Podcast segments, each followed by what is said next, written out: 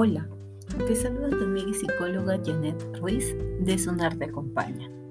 Haciendo honor a la Semana de la Salud Mental, hablaremos de la salud cognitiva. Pensar bien para ser feliz.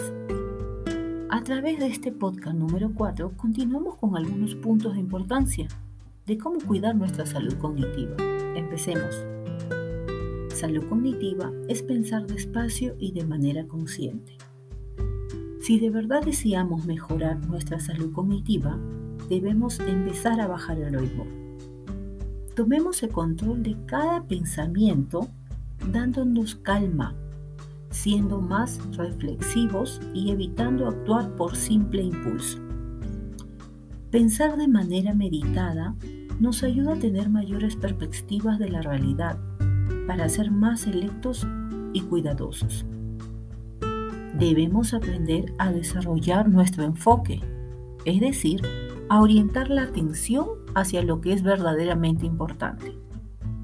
Hay que educar la mirada y la mente hacia las prioridades. Asimismo, es necesario poner en práctica actividades de autocuidado. ¿Qué significa esto? Implica tomar contacto con todo aquello que acontece en nuestro jardín mental. ¿Qué me preocupa? Por qué tengo este pensamiento o por qué no busco una solución a este problema. Todo esto nos permitirá regular el estrés y contar con una mente más preparada para tomar decisiones y dar forma así a la vida que deseamos y merecemos. Empecemos hoy mismo.